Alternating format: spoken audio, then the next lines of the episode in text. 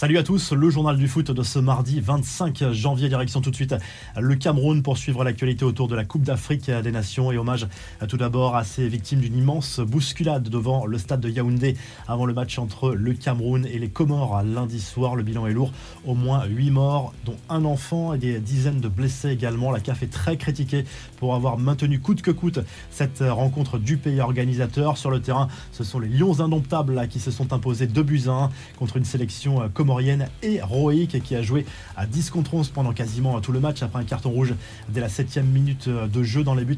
Shakir Aladur a été lui aussi héroïque pour les Comores parce qu'il est défenseur normalement mais qu'il a joué gardien de but lors de cette rencontre à cause de nombreux cas de Covid. Pourtant quelques heures avant ce match, la sélection comorienne avait reçu une bonne nouvelle, un test négatif pour Ali Ahamada mais finalement entre-temps le règlement a changé. Bref, situation complètement ubuesque. Dans l'autre match de ce lundi, Gambie s'est qualifiée pour la première fois de son histoire pour les quarts de finale de cette compétition en battant la Guinée 1-0. Au programme ce mardi, de nouveau huitième de finale entre le Sénégal et le Cap Vert d'un côté et le Maroc et le Malawi. Le Real Madrid peut souffler, sorti blessé lors du match face à Elche dimanche en Liga. Karim Benzema ne souffre finalement d'aucune blessure sérieuse. L'attaquant du Real Madrid a passé des examens plutôt rassurants lundi. Sa présence au Parc des Princes pour le huitième de finale aller de Ligue des Champions contre le Paris Saint-Germain ne fait aucun doute. Il devrait tout de même être éloigné des terrains pendant environ 10 jours, le temps de se remettre complètement de cette blessure. Les infos et rumeurs du mercato, selon Sky Sports, plusieurs clubs européens se sont renseignés sur la situation de Pierre-Emerick Aubameyang écarté par Arsenal et parmi eux des clubs français, le PSG et l'OM en font partie selon la presse anglaise. À l'heure actuelle, seul le club saoudien d'Al Nasser aurait formulé une offre concrète.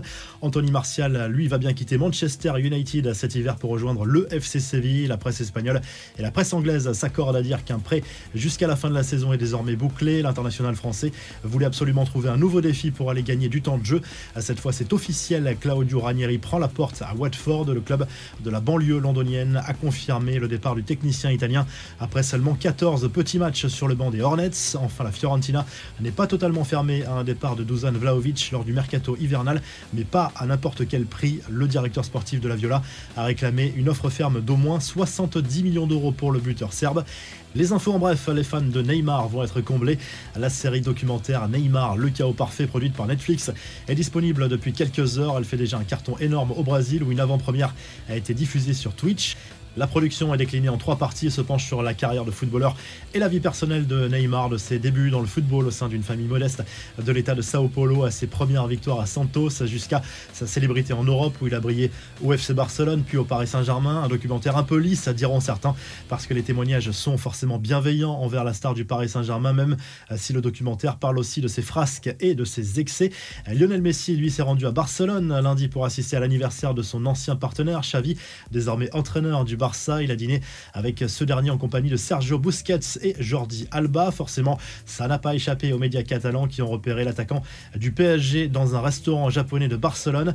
Les joueurs du PSG qui bénéficient de deux jours de repos après leur victoire face à Reims. Enfin, Kylian Mbappé était lui de passage à Montpellier pour le tournage du concert des Enfoirés qui devrait être diffusé en mars. On le voit ici aux côtés du chanteur Vianney, un concert sans spectateurs en raison du protocole Covid.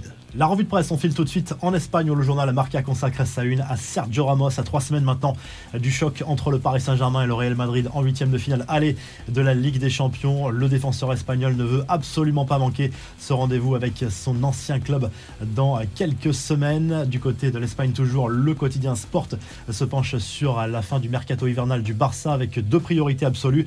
L'arrivée de l'attaquant de la Juve qui appartient à l'Atlético Alvaro Morata, mais aussi celle du défenseur de l'Ajax Nicolas Tagliafico. Et puis en Italie, la Gazette dello Sport se penche à la fois sur l'avenir de Dusan Vlaovic, mais aussi et surtout sur le retour de Mario Balotelli avec la Squadra Azzurra, l'attaquant italien qui a été convoqué pour un stage fin janvier par Roberto Mancini. Un stage mais pas de match pour l'Italie qui prépare surtout ses barrages pour le mondial 2022. Ce sera fin mars dans un premier temps contre la Macédoine du Nord, puis peut-être contre le Portugal lors d'une finale explosive potentielle. Si le journal du foot vous a plu, n'hésitez pas à liker la vidéo, à vous abonner pour nous retrouver très vite pour un nouveau journal du foot.